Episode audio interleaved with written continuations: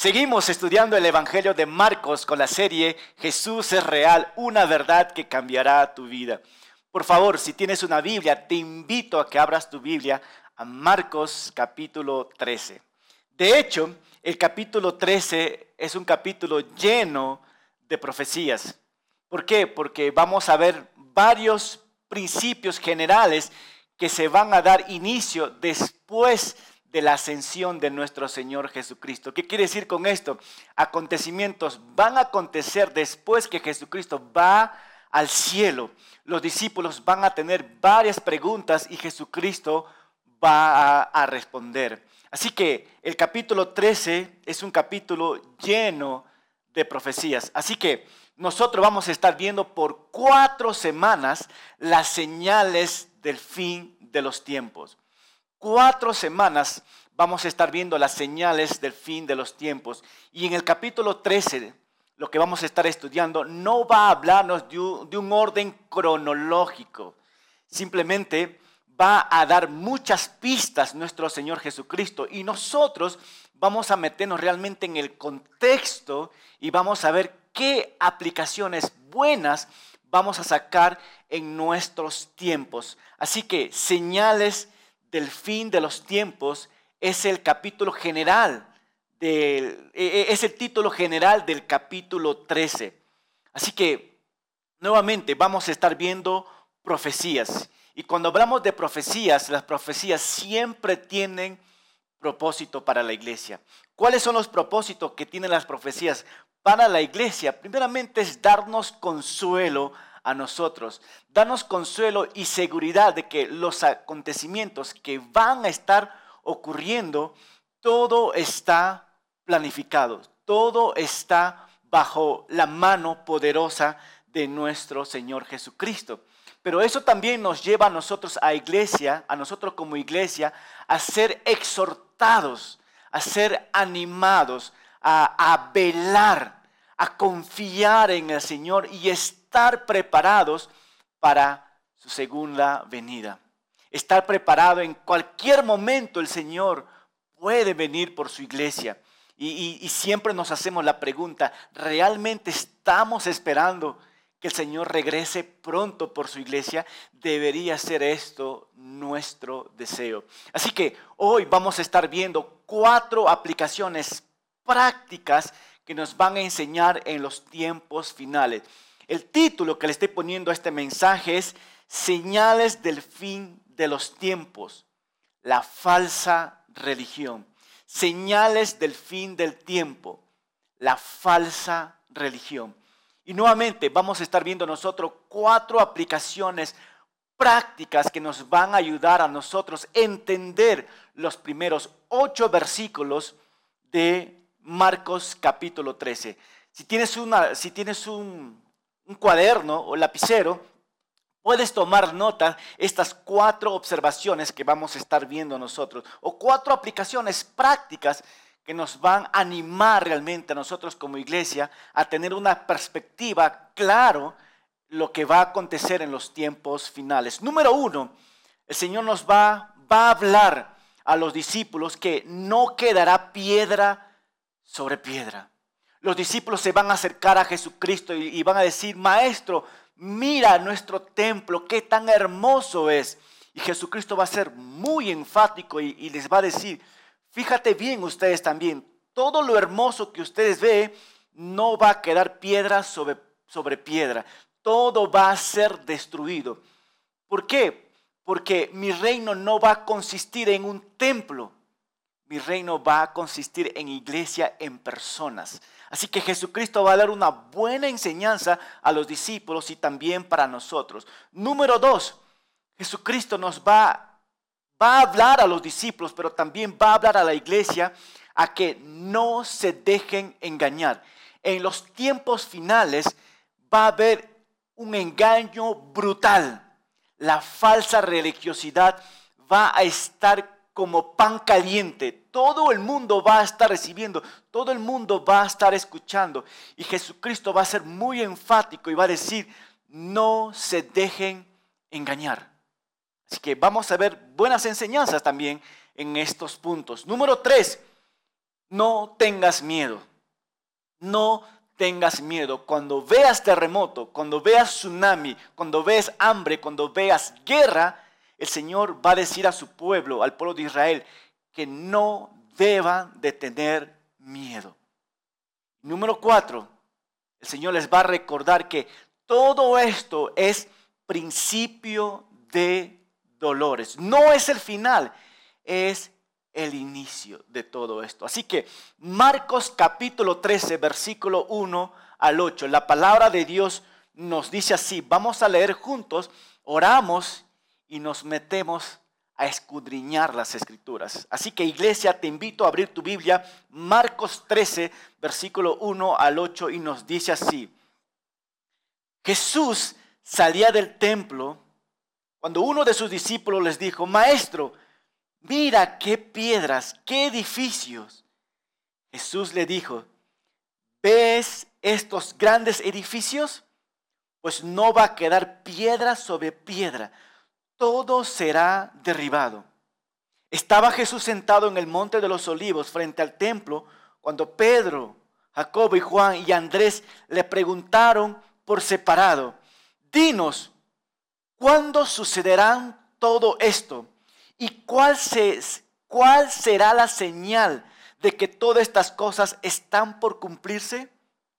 Jesús le respondió, cuídense de que nadie los engañe, porque muchos vendrán en mi nombre y dirán, yo soy el Cristo, y a muchos los engañarán. Cuando oigan hablar de guerras y de rumores de guerra, no se angustien, porque así es necesario que suceda pero aún no será el fin. Se levantará nación contra nación y reino contra reino, y habrá terremoto en muchos lugares, y habrá también hambre. Esto será el principio de los dolores. Esto será, que dice el Señor, el principio de los dolores. Te invito a que inclines tu rostro para orar y que el Señor nos hable hoy en su palabra. Amado Padre, venimos delante de ti, Señor, con un corazón aptos para escudriñar tu palabra, aptos para oír tu voz, aptos, Señor, para escuchar lo que tú quieres enseñarnos. Quita cualquier distracción que no venga de ti, Señor. Y realmente necesitamos ser alimentados de tu verdad, de tu palabra. Toma el control. En tu santo nombre Jesucristo oramos. Amén. Amén. Señales del fin de los tiempos. Eso es lo que vamos a estar viendo nosotros. La falsa religión. A manera de introducción, tú y yo estamos escuchando en nuestros tiempos maremotos, terremotos, huracanes. El terrorismo está creciendo. Hay guerras que se están escuchando en el Medio Oriente. Y escucha, hermano, tantas personas, hasta los escépticos, comienzan a preguntarse, ¿realmente estamos viviendo en los últimos tiempos? ¿Son esto las señales que estamos observando a través del Internet, a través de los periódicos, a través de las televisiones? ¿Son señales de los últimos tiempos? ¿Son los eventos que sucederán antes del regreso de nuestro Señor Jesucristo. De hecho, los fariseos y los saduceos se acercaron a Jesucristo para preguntarlos, maestro, danos unas señales, una señal del fin de los tiempos. Y Jesucristo les dijo, realmente solo les daré la señal del profeta Jonás. Así que realmente, perdón, Realmente Jesús está interesado en comunicar acontecimientos que ya, ya, están aconteciendo en nuestros tiempos, pero también que iban a acontecer en los tiempos de los discípulos. Y la pregunta para nosotros es, ¿realmente usted cree que estamos viviendo en los últimos tiempos? ¿Realmente pensamos nosotros que delante de nuestros propios ojos ya están aconteciendo estas cosas? Déjame decirte que sí, hay cosas que ya están aconteciendo delante de nuestros propios ojos. Así que hoy día quiero animarte a que también tomes un tiempo en oración y saques tu propia conclusión mientras que estudiamos nosotros Marcos capítulo 13. Así que vamos a estar viendo cuatro domingos los tiempos finales. Así que no quiero que te pierdas ninguno de ellos. Así que vamos a ver la primera observación que el Señor nos da. No quedará piedra sobre piedra. Marcos capítulo 13, 1 y 2. Nos dice así, Jesús salía del templo. Jesús estaba saliendo del templo. Jesús está abandonando el templo. Nunca más Jesús va a ir a este lugar a ministrar.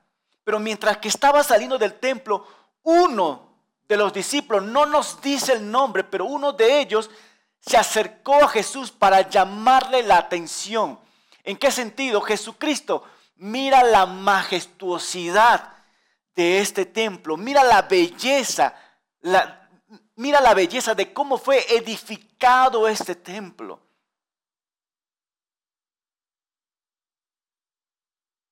los discípulos o uno de ellos le dijo, maestro, mira qué piedras, mira qué edificios.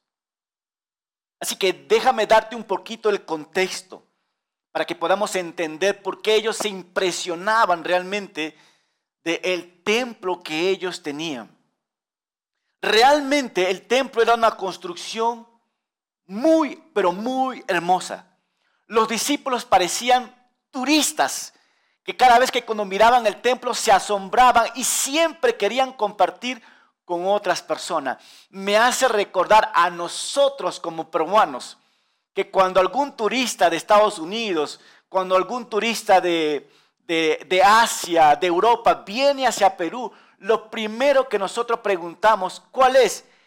¿Conociste Cusco? ¿Conoces Machu Picchu? Para nosotros, ¿verdad? Una de las grandes maravillas del mundo actual en nuestros tiempos es Machu Picchu. Siempre nosotros preguntamos a un americano, a un gringo, a un turista, ¿qué te pareció Machu Picchu? Queremos escuchar nosotros. Pero de esta forma también estaban los discípulos, uno de los discípulos maravillado del templo de Jerusalén. Y le, hace la pregunta a Jesucristo, y déjame decirte que cada discípulo, cada judío estaba tremendamente orgulloso del templo, así como nosotros los peruanos, orgulloso de tener a Machu Picchu, ¿verdad? Nos sentimos hasta los hasta polos tenemos imprimido para mostrar realmente que qué tan hermoso es estas ruinas. De hecho, cuando yo fui la primera vez a Machu Picchu, me impresionó muchísimo me quedé asombrado. Me sentí más peruano que el ceviche, algo así. Pero para los judíos también, el templo era algo maravilloso para ellos. De hecho, uno, de los escritores llamado Flavio Josefo nos describe un poquito lo que es el templo. Él nos dice de esta manera, él lo describe en uno de sus libros, uno de sus crónicas, ¿verdad? nos dice así, que el santuario era una edificación admirable por los judíos. Era construido de mármol blanco, incrustado de oro por delante y por ambos lados. Las placas de oro eran tan brillantes que cuando el sol brillaba, estaba con todo su esplendor, nos dice Josefo, te cegaba los ojos. Y en los lugares dice que no había bloques de oro, había bloques de mármol, que cuando la gente miraba, observaba, se quedaba con la boca abierta porque era tan, pero tan impresionante. Eh, también nos muestra que, que en el lugar santísimo había unas cortinas dobles hechas tan preciosas con los colores que tenía. Y también nos dice que nuevamente que la fachada era pulida de mármol. Cuando las personas eh, hablaban sobre el templo, la persona que escuchaba y no conocía quedaban admirados Y cuando por primera vez observaban el templo, la gente nuevamente se quedaba con la boca abierta porque era algo impresionante. Ahora, un discípulo se acerca a Jesús para mostrarle, Jesucristo, mira cómo está el templo. Así que Jesús va a hablar, versículo 2. Jesús le dijo, ¿ves estos grandes edificios? Sí, vamos a poner que los discípulos estaban observando, pues no va a quedar piedra sobre piedra, todo será derribado.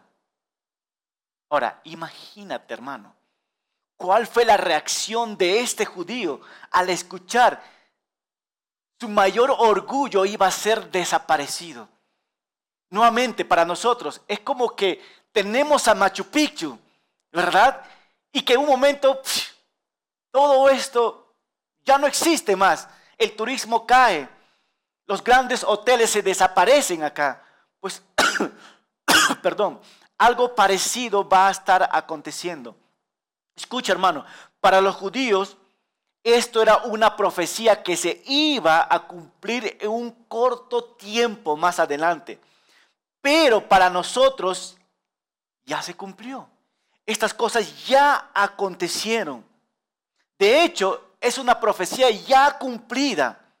Esta es una de las profecías que se cumplieron, que se cumplieron al pie de la letra, mi hermano.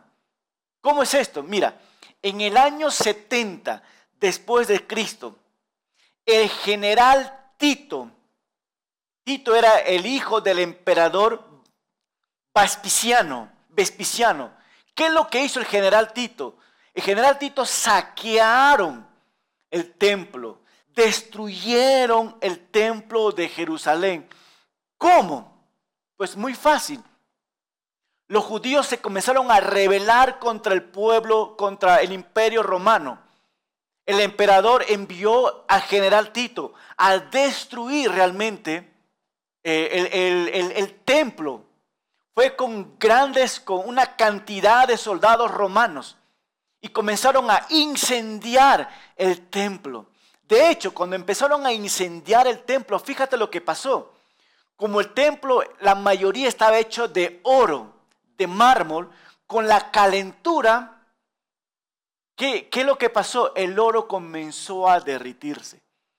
Y los soldados romanos, al ver que hay muchísimo oro y comenzaban a, a derritirse, ¿qué lo que hicieron? Comenzaron a hacer varias este, columnas para, para que ellos pudieran sacar más oros.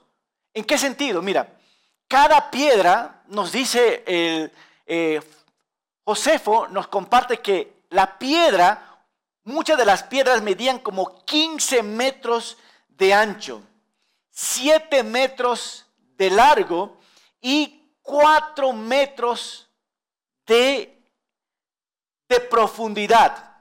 ¿Qué quiere decir con esto? Que estas piedras eran gigantes, pero con la calentura y como estaba bañado de oro, comenzaba a derritirse y los soldados romanos comenzaron a sacar estas piedras, como eran en cantidad, comenzaron a mover piedras por piedra para poder sacar el oro. De esta manera comenzaron a destruir todo el templo, todo, todas estas piedras grandes y hermosas que había, comenzaron a tumbarlo. Y de esta manera la profecía que Jesús estaba diciendo, no quedará piedra sobre piedra, comenzó esta profecía cumplirse literalmente, porque los soldados, por la avaricia del oro, comenzaron a sacar piedras por piedras y comenzaron a hacer escombro en cada lugar y se llevaron todo el oro. En pocas palabras, lo que Jesucristo estaba diciendo, no quedará piedra sobre piedra, efectivamente nada quedó. El día de hoy solamente quedó un pequeño muro que había quedado en una esquina, pero en ese momento eh, eh, eh, en, el tiempo, en el año 70, con el general Tito, todo fue un saqueo y todo fue una destrucción. Todo el templo, toda esa hermosura, toda esa hermosura quedó destruido. ¿Y a dónde quiero llevarte? Quiero llevarte un pensamiento. Tal vez, tal vez a nosotros nos, nos cuesta entender las implicaciones del anuncio de nuestro Señor Jesucristo hacia los discípulos. Quizás no lo entendemos, no lo entendemos nosotros mucho esto, pero para un judío sí es muy bien entendido o muy bien comprendido lo que Jesús estaba dando a entender. ¿Por qué? Porque el momento de la destrucción del, templo quiere decir que, que cuando el templo fue destruido, también está siendo destruido el judaísmo. Cuando el templo está siendo destruido, también en ese momento no solamente eh, el, templo servía para reuniones, sino que el, templo también unía la nación de Israel. El templo también nos permitía al judío que traía en, en las fiestas de Pascua, en la fiesta de tabernáculos, ellos traían sus ofrendas para hacer expiación de sus pecados. Pero al momento de ser destruido todo esto, ya no existe nada. Así que para un judío, escuchar que su templo iba a ser destruido, daba a entender que todo su religión, toda su expiación, toda la nación iba a ser afectada. Y efectivamente, cuando esto aconteció, todo fue afectado. De hecho, el Señor nos dijo, no quedará piedra sobre piedra. No habrá piedra o, no habrá el templo para adorar. No va a haber más relación entre Dios y el hombre porque era en el templo donde que Dios se comunicaba con los sacerdotes para que el sacerdote para que el sacerdote o el profeta comunique al pueblo, pero no va a haber más de esto. No va a haber más expiación de pecado porque en el templo se hacían los sacrificios. No va a haber más fiestas nacionales porque en el templo se hacía la Pascua, la fiesta del tabernáculo. Y el Señor dice, no quedará piedra sobre piedra. Y realmente todo fue cumplido. La profecía que Jesucristo está dando a los discípulos o al discípulo que le está preguntando, nuevamente para ellos iba a ser futuro, pero para nosotros ya aconteció en el año 70. Se, se cumplió al pie de la letra. ¿A dónde nos lleva esto? Todos los acontecimientos que Jesús habló y, no, no han acontecido todavía en las escrituras van a acontecer al pie de la letra. Así que los pasajes que se vienen para adelante son impresionantes. Mira qué nos dice el versículo 3 que Jesucristo no solamente está hablando lo que va a acontecer al pueblo de Israel, pero va, a hablar lo que va a acontecer en el futuro, en nuestros tiempos. Así que la segunda observación es, no te dejes engañar. La primera observación es, no quedará piedra sobre piedra. Y la segunda observación, aplicativo para nosotros, es, no te dejes engañar en los tiempos finales. Versículo 3 nos dice, nos dice así, estaba Jesús sentado en el monte de los olivos frente al templo cuando Pedro y Jacob y Juan y Andrés se le preguntaron por separado. Tres, perdón, antes de meternos un poquito más, las palabras de Jesús sobre la destrucción del templo habían intrigado a los doce discípulos. En pocas palabras, había despertado la curiosidad a los discípulos, a, los doce, tanto que de los doce solamente se acerca Pedro, Jacobo, Juan y Andrés. Cuatro discípulos se acercan a Jesucristo por separado, porque estaban intrigados, querían saber acontecimientos sobre el templo y sobre los tiempos finales. Mira que nos dice versículo 4. Dinos, Jesucristo, ¿cuándo sucederán todo esto? ¿Y cuál será la señal de que todas estas cosas están por cumplirse? Fíjate en esto, querida iglesia. Hace dos mil años atrás, los discípulos le pidieron a Jesús que le dijera cuáles serán las señales de su venida y cuándo tendrán lugar estos acontecimientos. Si los discípulos hace dos mil años estaban preocupados, con ganas de saber cuánto más nosotros en el siglo XXI deseamos saber estos acontecimientos. Tú quieres saber estos acontecimientos que van a ocurrir ya en los tiempos finales. Los discípulos estaban intrigados. Me imagino que tú también estás intrigado, queriendo saber. Nuestros pies nos pica por querer saber cuáles son los acontecimientos que van a estar ocurriendo. ¿Cuándo serán todo esto? ¿Cuándo será la destrucción del templo, Jesucristo? ¿Cuándo será la señal de tu segunda venida? ¿Cuándo tú vas a venir, Jesús? Oh Señor Jesús, ¿cuál será la señal del fin de los tiempos? Son buenas preguntas, ¿verdad? Mira, hermano, en el siglo XXI, cuando nosotros miramos en nuestros propios ojos, nosotros estamos viendo ya la inestabilidad de este mundo. Ya lo estamos viendo. Ya estamos viendo la pandemia que está a nivel mundial. Ya estamos viendo que la economía del Perú, la economía de Estados Unidos, la economía del mundo está de picada. Ya estamos viendo nosotros la amenaza del terrorismo que está pasando acá en el sur del Perú. El terrorismo que está pasando en el, pasando en el Medio Oriente.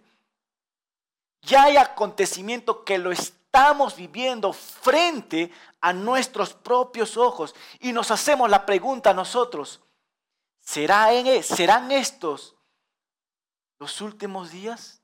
¿Será ya esto los principios de dolores? ¿Cuál fuera tu ¿Cuál fuera tu respuesta, hermano?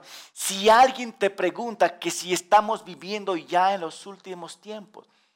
Por eso para nosotros es tan importante poder estudiar la palabra de Dios, versículo por versículo, libro por libro, de una manera expositiva, para que tú y yo podamos entender lo que Jesucristo quiere comunicar a su iglesia. Así que aquí notamos que Pedro, Jacobo, Juan y Andrés le preguntaron, ¿cuándo sucederá todo esto? Por favor, Jesucristo, please, please, dinos fecha, hora. Danos el calendario para anotar nosotros ahí en Google, para anotar en nuestros celulares las fechas y la hora, el día que tú vas a venir. Pero realmente Jesucristo no nos va a decir la hora ni la fecha, pero nos va a dar señales. Nos va a dar señales. ¿Quieres saber cuáles son estas señales? Presta atención. De hecho, Jesucristo nos va a decir algunas señales. Mira, Jesús le respondió, presta atención, cuídense, marca tu Biblia esta palabra, cuídense de que nadie los engañe. Punto. Cuídense de que nadie los engañe. Versículo 6. Porque muchos vendrán en mi nombre y dirán, yo soy el Cristo. Y escucha, y escucha. Y a muchos los engañarán. Marca tu Biblia dos, dos palabras. Cuídense y muchos. Y haz un círculo a tu vida la palabra engañar. Engañar.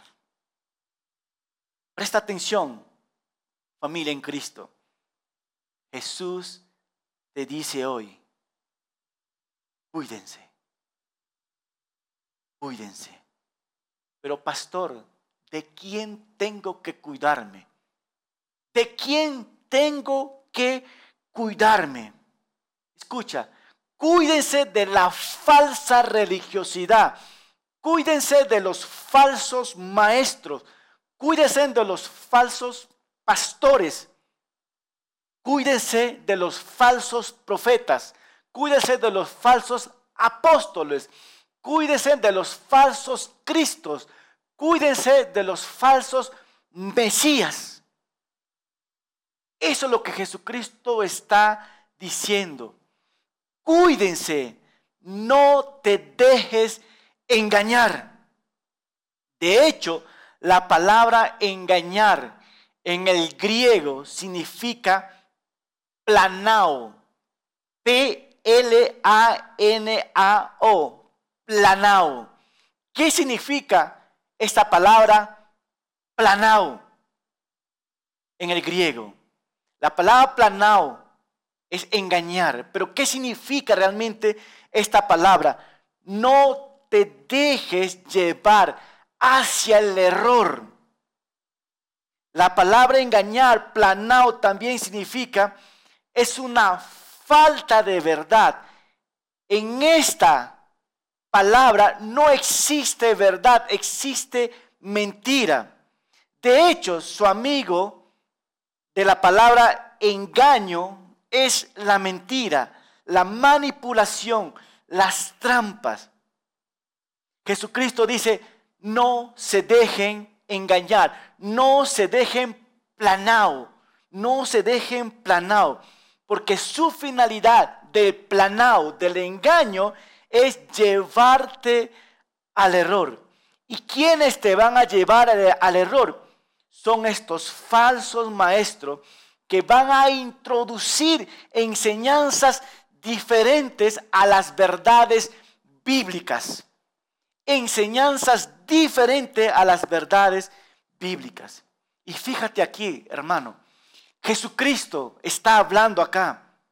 Jesucristo te está diciendo hoy, no te dejes engañar.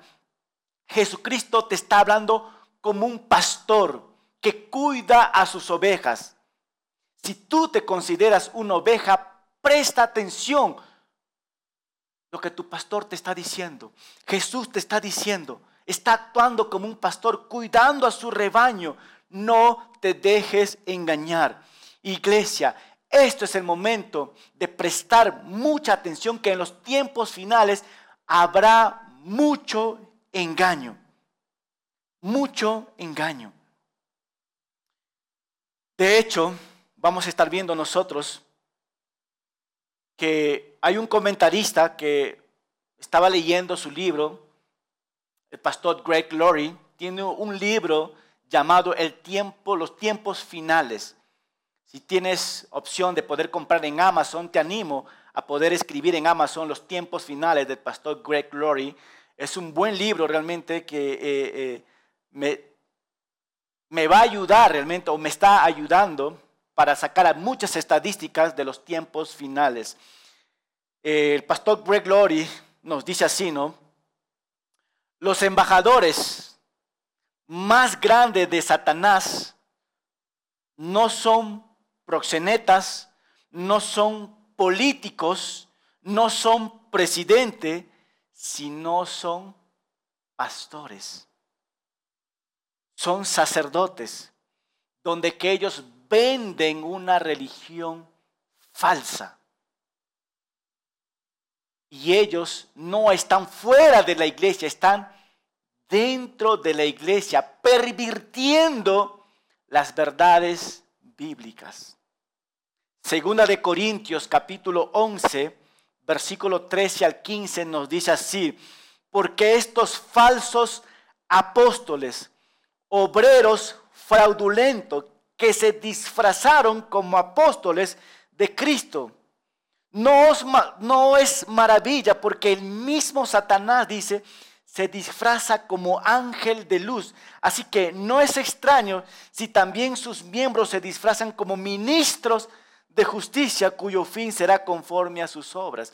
Presta atención, no es extraño si también sus ministros se disfrazan como ministro de justicia. Se disfrazan, se camuflan dentro de la iglesia para enseñar verdades, no, para enseñar mentiras dentro de la congregación, dentro de la iglesia. La pregunta, ¿habrá en nuestros tiempos?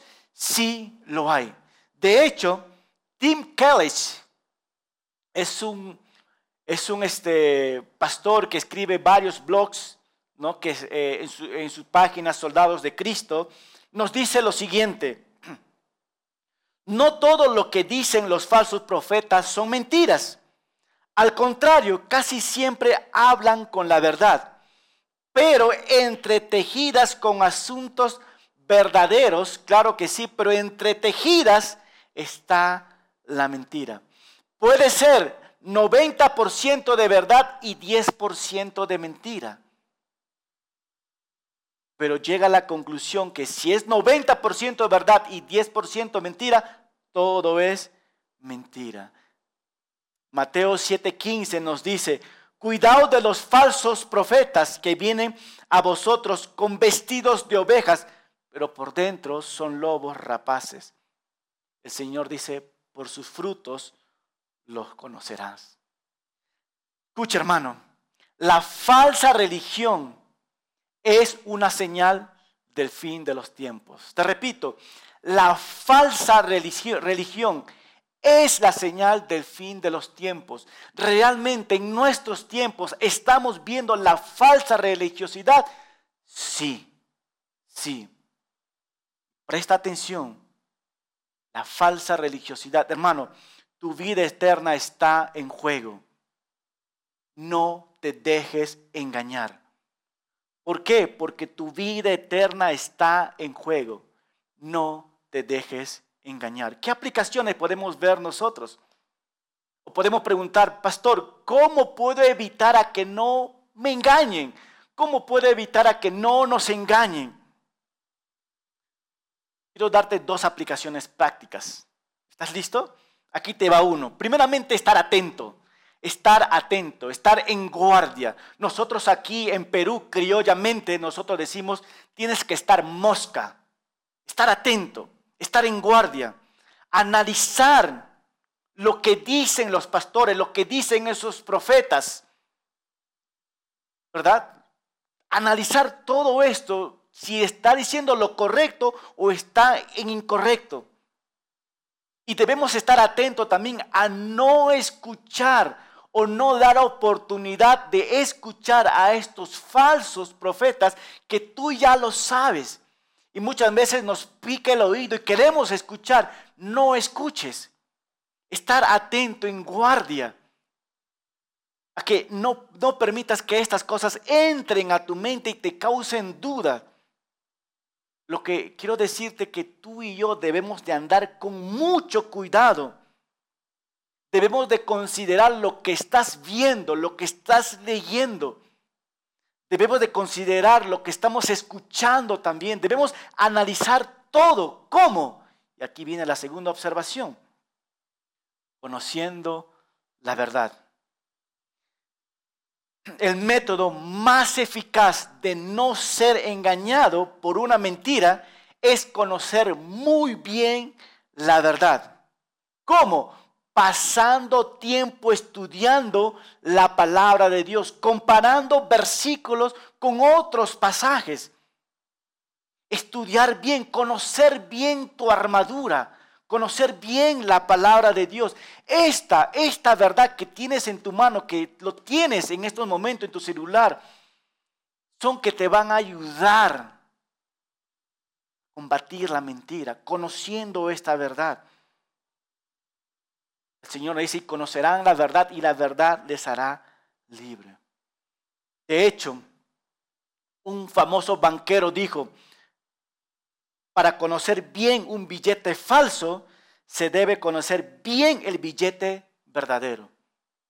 De hecho, personas que trabajan en el banco, estas personas no les dan el billete falso para conocer, le dan les hacen tocar el billete verdadero. Ellos lo tocan así. Y su mano ya conoce el billete verdadero. Y cuando entra un billete falso, al instante lo detecta porque están acostumbrados a la verdad. Para nosotros, la palabra de Dios es útil. Tiene su utilidad. Y como iglesia necesitamos conocer más la palabra de Dios, conocer más la verdad. Debemos de ser estudiantes de la verdad. Entonces, ¿por qué, hermanos? Porque el engaño de la falsa religiosidad está arrastrando a miles, muchísimos cristianos devotos. Y por eso para, para nosotros es tan importante poder estudiar y enseñar las verdades bíblicas. ¿Estás listo, hermano, para dar este paso? De poder estudiar la palabra de Dios. De hecho, Jesús nos advirtió que vendrán falsos cristos y falsos maestros que engañarán, dicen, aún a los escogidos. Escucha, hermano, engañarán aún a los escogidos. Hermano, acá viene la aplicación para nosotros, la exhortación. Conozca la verdad para poder descubrir lo falso. Estudia lo verdadero para poder mostrar el error. Nosotros como cristianos debemos saber escuchar qué es lo que viene de Dios y qué es lo que viene del hombre. Cuando tú escuchas una prédica, hazte estas tres preguntas. Si el predicador habla acerca de Jesús, si el predicador predica el Evangelio, si el predicador, su vida muestra frutos que glorifican a Dios. Si estas cosas están en la vida del predicador, pues presta atención. Pero si tú escuchas predicadores que no hablan acerca de Jesús, que no hablan del Evangelio y que sus propias vidas no hay frutos que glorifiquen a Dios, apaga tu televisor, apaga tu celular o si estás en esta iglesia, huya de esta iglesia porque no es sana están llevando al error. Segunda de Pedro 3:17 nos dice así, pero ustedes, amados hermanos, que ya saben todo esto, cuídense de no ser arrastrados por el error de estos malvados, para que no caigan de su firme postura. Primera de Timoteo 1:18, lo voy a parafasear, y Meneo y Alejandro se apartaron de la fe se apartaron de la verdad de Dios para escuchar falsas doctrinas. ¿Cuál es la aplicación para nosotros? Estar atento, estar en guardia como un boxeador así, antes que le lance un knockout, ¿verdad? Estar atentos, estar en guardia, estar mosca, como dice mi compadre Recutecu. Estar atento realmente, ¿verdad? Pero también, por otro lado, conozca la verdad. Conozca la verdad. Amén. ¿Estás listo para poner en práctica, hermano? Ya estamos viendo el final de los tiempos, principio de, los tiempos finales, la falsa religiosidad. Lo estamos viviendo ya, hermanos. Entonces, estar atentos, en guardia, conociendo la verdad. Versículo 7 y 8. Y aquí viene mi tercera observación. No tengas miedo. Nosotros como personas, si hemos, somos, somos personas que cuando vemos acontecimientos, lo primero que entra en nuestro corazón es el miedo. Y Jesucristo está hablando a los discípulos, pero Jesucristo también quiere hablar hoy a su iglesia. Versículo 7 cuando oigan hablar. Cuando oigan qué? Hablar. Cuando oigas a tu vecino, cuando oigas en la televisión, cuando oigas en el internet, cuando oigas hablar de qué? De guerra y de rumores de guerra, no se angustien, porque así es necesario que suceda, pero aún no será el fin. Se levantarán nación contra nación y reino contra reino y habrá terremotos en muchos lugares y habrá también hambre.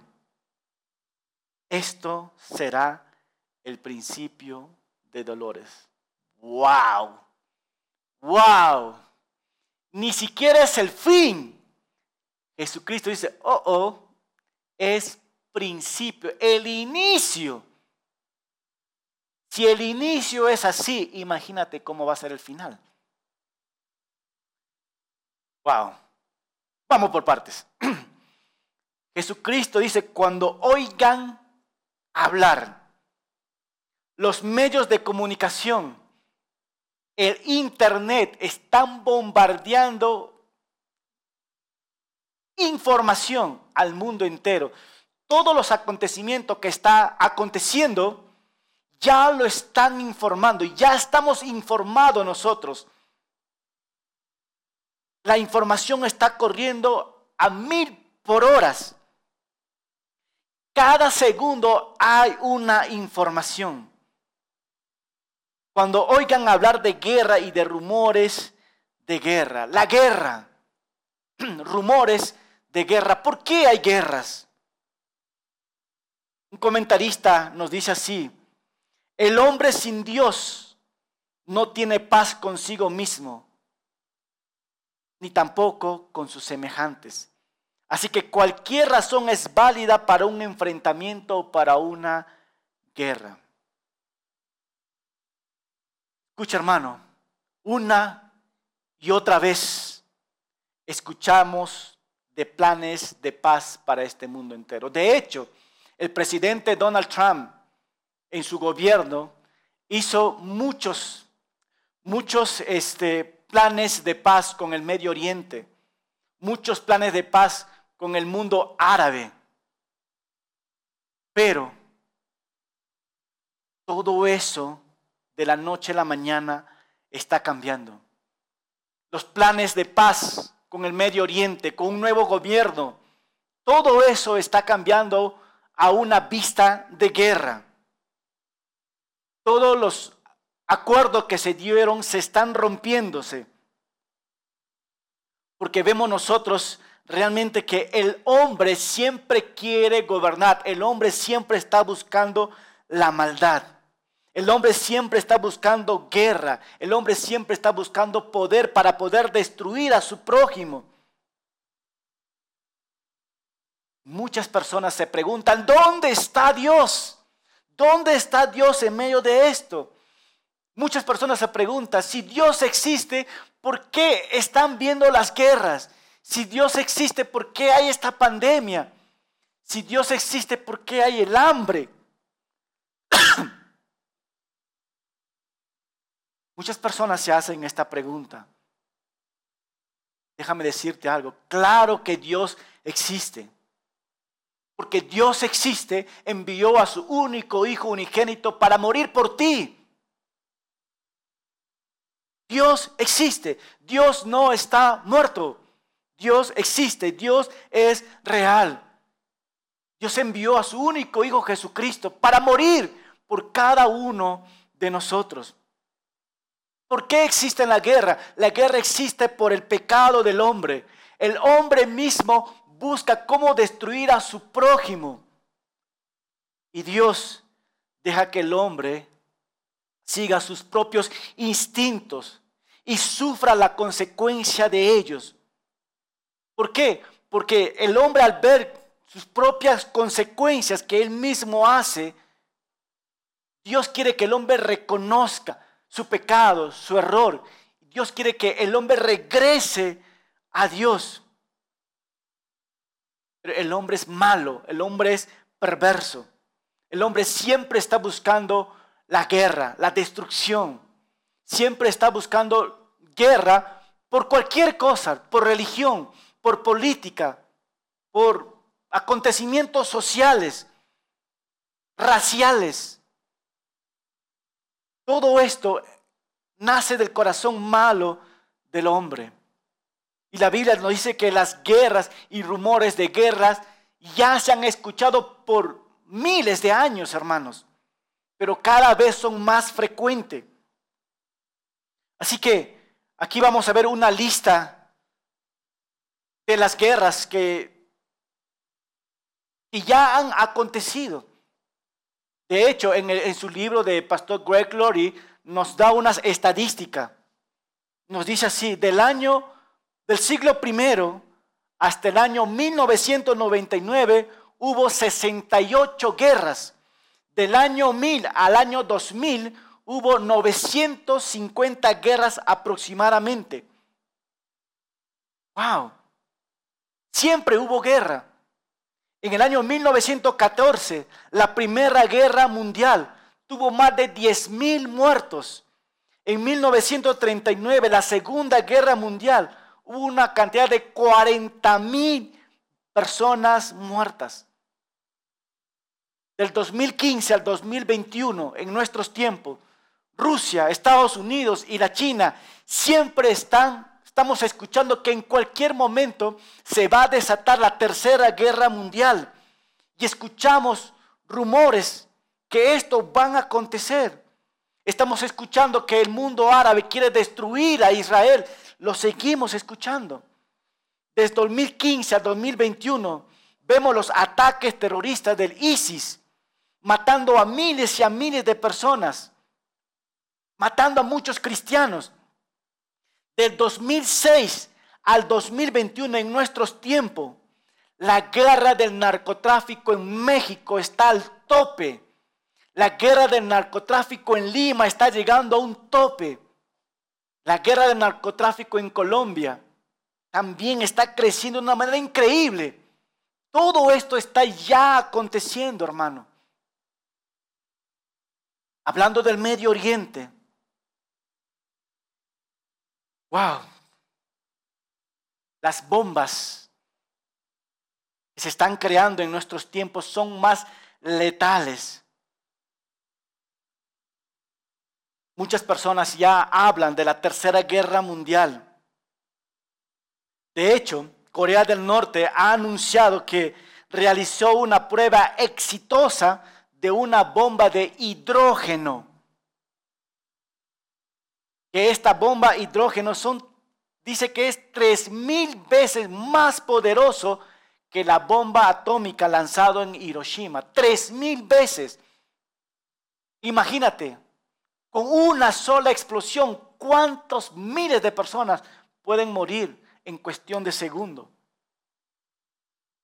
Comentaristas nos dicen que desde 1945, tanto como Estados Unidos, Estados Unidos y Rusia posee en el 90% de la potencia nuclear mundial, que si ellos quisieran destruir el mundo, lo, lo pudieran hacer en cualquier momento.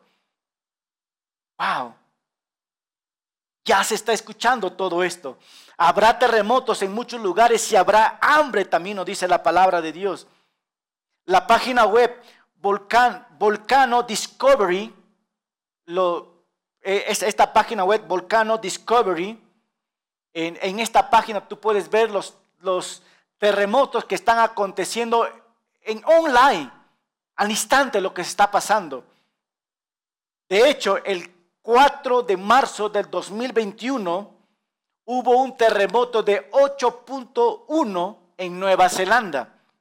La BBC ha comunicado que se ha registrado tres terremotos en Nueva Zelanda de 8.1 y han emitido alerta de tsunami. Y en esta semana hemos estado escuchando nosotros que es muy posible que va a estar llegando a la costa de Callao. Muy posiblemente todo esto, pero todo esto están, ya se está aconteciendo. Vendrá hambre, pobreza.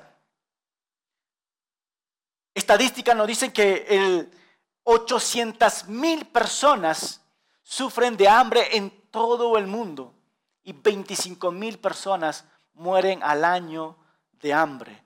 El hambre ya existe y ya lo estamos viviendo. Y el Señor nos dice, todo esto es principio de dolores. Todo esto ni siquiera es el final, es principio de dolores. En pocas palabras, iglesia debe de estar alerta. ¿Por qué es principio de dolores? ¿Por qué? El Señor está indicando con claridad que todas estas señales marcarán el comienzo del fin. Serán como los primeros dolores de una mujer cuando se pone, cuando ya va a dar a luz. En las horas siguientes aumenta la frecuencia de intensidad y después podemos ver que produce que el bebé nace, ¿verdad? La dilatación empieza cada vez más fuerte. Ya estamos entrando en tiempo de dilatación nosotros. En conclusión, hermano, ¿qué es lo que podemos aprender Señor nos dice, no tengas miedo. No tengas miedo. Preguntémonos, hermanos, que si, si estas advertencias están haciendo reaccionar o te está haciendo reaccionar a ti para darte cuenta que realmente necesitamos acercarnos al Señor. Para personas que no han entregado su vida a Cristo, entreguen su vida a Cristo. Ya estamos iniciando los tiempos finales. El Señor dice, no se angustien, porque es necesario que suceda esto, pero aún no será el fin. La angustia viene cuando pensamos el fin de los tiempos, ¿verdad? Nos agarra la angustia, nos pica el pie, ay, ¿qué es lo que va a acontecer, verdad? Nos sentimos nerviosos, nos viene la ansiedad, nos preocupamos. Muchas personas se ponen tristes, muchas personas desconfían de estas cosas, muchas personas tienen miedo a lo que va a acontecer. El Señor dice, no tengas miedo. ¿Qué podemos hacer? ¿Qué podemos hacer nosotros como cristianos? Y en este minuto lo termino. ¿Qué podemos hacer a nosotros escuchar estas verdades? Pero estos acontecimientos que están pasando en nuestros propios ojos. ¿Qué podemos hacer nosotros, hermanos? Escucha, nuestra redención está cerca. No te angusties. Si tú has entregado tu vida a Cristo, escucha, tu salvación está segura. Y esto debe darnos gozo a nosotros, no miedo, no temor, gozo, seguridad. Jesucristo viene pronto por su iglesia. Para los incrédulos, la venida del Señor Jesucristo será un tiempo de terror para ellos, un tiempo para juicio para ellos. Pero para ti y para mí como cristianos, la venida de nuestro Señor Jesucristo será diferente. Será lleno de esperanza. Mi Señor viene pronto. Viene por ti. Viene por su iglesia. Amén, hermanos. ¿Estás listo? ¿Estás listo al encuentro con tu Señor? Medita en esto. No tengas miedo, no tengas temor. Segunda de Pedro 3:10 nos dice, pero el día del Señor llegará como un ladrón en la noche. Ese día los cielos desaparecerán en medio de un gran estruendo y los elementos arderán y serán reducidos a ceniza. Y toda la tierra y todo lo que en ella hay será hecho o será quemado. Hermanos, escucha, si ya estamos iniciando los tiempos finales, eso quiere decir que nuestro Señor Jesucristo llegará como un ladrón en la noche. Nadie lo sabe. Puede acontecer en cualquier momento. ¿Estás listo para ir con tu Señor? Da un fuerte amén por esto, hermano. Da un fuerte amén por esto. Yo estoy listo para ir con mi Señor. No hay más temor. No deberíamos tener temor. En nuestros tiempos el Señor nos está diciendo, mira, iglesia, no se dejen engañar. En estos tiempos el Señor te está diciendo, no tengas miedo. En estos tiempos el Señor te está diciendo, recuerda, todo esto es el principio de dolores, pero no es el final. Yo, dice el Señor, estoy yendo por mi iglesia para estar por siempre con ellos. Amén. Acompáñame con una oración. Amado Padre, te damos gracias una vez más por tu verdad, por tu palabra, Señor. Y recordemos siempre en los tiempos finales la falsa religiosidad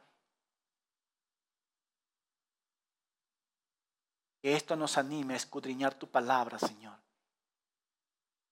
Pero tu palabra nos dice que tu Hijo vendrá muy pronto. Estamos listos y ansiosos por estar en tu presencia por siempre. Bendícenos, Señor. Te lo pedimos todo esto en tu santo nombre, Jesucristo. Amén. Amén.